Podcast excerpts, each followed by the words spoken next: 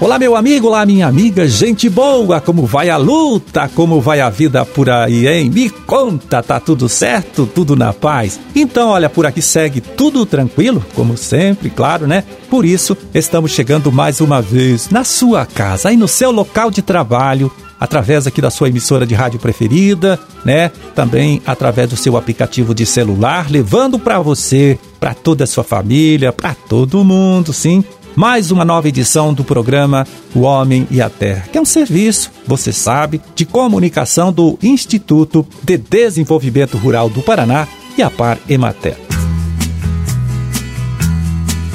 Bom, aqui na produção e apresentação, mais uma vez conversando com você estou eu, Amarildo Alba, contando sempre, né, com o trabalho, o apoio ali do Gustavo Estela na sonoplastia. 2 de março de 2023, quinta-feira, deixa eu ver aqui, quinta-feira de Lua Crescente, Dia Nacional do Turismo e Dia de São Simplício, né? Anote aí para as suas orações então. Data também do aniversário de Guapirama, município do Norte pioneiro aqui do nosso estado, que hoje completa 60 anos de criação, 60 anos de emancipação política. Parabéns!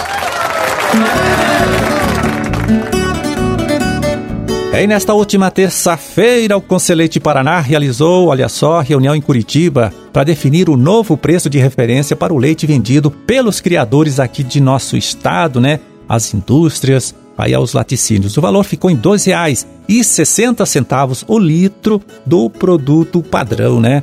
Valor aí 8,41% superior ao definido em janeiro, né? No mês de janeiro também pelo Conselheiro. É esse novo preço de referência, viu, vale para o leite que o produtor entregou para a indústria, agora em fevereiro, e que tem pagamento previsto para este mês de março. Como disse, vale, né, o preço aí para o produto padrão, que é o leite com 13,5% de gordura, 3,1% é de proteínas, 500 mil de células somáticas e 300 mil de contagem bacteriana por ml de leite, né, por ml do produto. Pois é, com classificação melhor, o produto pega sim, né, um preço maior e ao contrário, ficando abaixo disso, o valor pago pela indústria e pelo laticínio também deve ser menor, tá certo? No site do Conselheite, Conselheite Paraná, tem lá um simulador que ajuda você, caso tenha interesse, a calcular o valor do seu produto aí do seu leite com base nesses padrões de qualidade que acabamos de citar, tá? O endereço do site, vai lá, anote, é www.conceleitepr, se escreve tudo junto, .com.br. Eu repito para você, www.conceleitepr.com.br.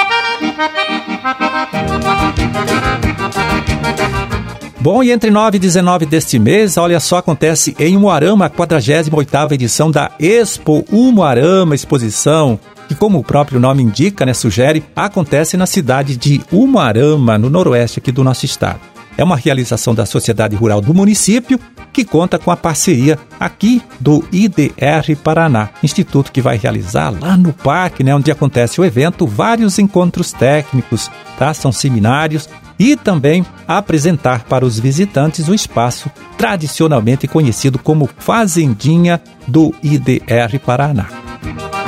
Então, o agrônomo Rafael Meyer de Matos é um dos extensionistas, viu, que está trabalhando na organização deste trabalho. Ele é o gerente regional do IDR Paraná, em Umarama, e agora chega aqui para explicar para gente o que o visitante da Expo Umarama poderá conhecer, viu? Poderá ver lá na fazendinha do IDR Paraná, que está instalada lá dentro do parque onde acontece a Expo Umuarama. A Fazendinha desse ano nós vamos ter uma abordagem com duas temáticas. Nós vamos trabalhar lá principalmente turismo rural e agroindústria familiar, né?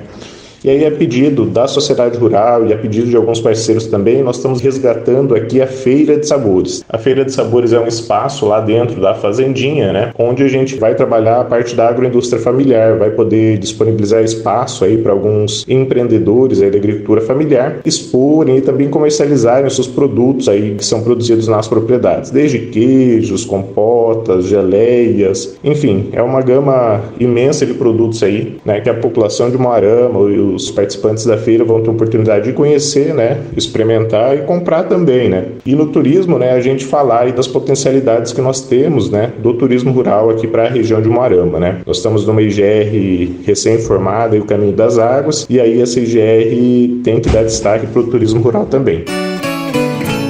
Bom, o Rafael falou aí das atrações da Fazendinha do IDR Paraná dentro da Expo Umarama, mas você, olha só que vai visitar a exposição, também poderá participar de vários eventos técnicos, são seminários, né? Também organizados aqui pelos extensionistas, pelos pesquisadores do Instituto. No sábado, anote aí, olha, no sábado, dia 11, tem o Encontro Regional de Mulheres. No dia 13, uma segunda-feira, acontece o seminário sobre fruticultura é, continua no dia 14 com seminário sobre a cultura da mandioca. Dia 16, a gente vai ter a tarde de campo sobre pecuária de corte. Dia 17, o seminário sobre pecuária de leite. E termina todo o trabalho aí no dia 18, um sábado, né? Com o seminário de avicultura. Uma programação extensa, bem interessante, viu? Que você poderá conferir por mais detalhes no site aqui do Instituto, na internet, que você já conhece, você já sabe, é www idrparaná.pr.gov.br. Aliás, lá no próprio site, o amigo, amiga aí também pode fazer a inscrição antecipada para garantir a sua participação, né, a sua vaga nesses eventos todos que eu citei aí. Bom, e agora a gente confere aqui como está o mercado né, das principais hortaliças produzidas aqui em nosso estado. Vamos passar para você os preços médios praticados nesta última segunda-feira, dia 28 de fevereiro, claro, nas unidades regionais da Ciasa. Começando por Curitiba, onde a cebola, pera, cebola branca, né, foi vendida por 60 reais a saca de 60 quilos, R$ reais o quilo, é fácil de fazer as contas, né?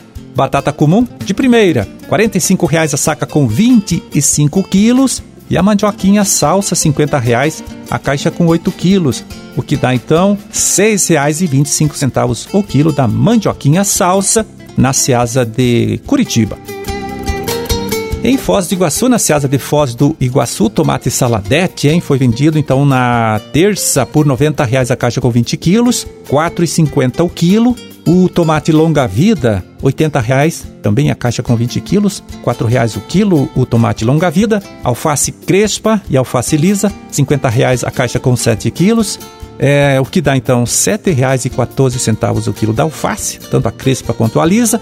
E a couve manteiga, R$ 12,50 o maço com 400 gramas. Em Londrina, vamos lá, vamos ver como é que está o preço do pimentão em Londrina, pimentão verde, R$ reais. A caixa com 12 quilos, R$ 3,16 o quilo do pimentão verde. Couve brócoli americano, R$ reais a unidade. A vagem, 110 reais a caixa com 15 quilos, R$ 7,33 o quilo da vagem. E o tomate cereja, R$ 4,50 a bandejinha aí com 200 gramas.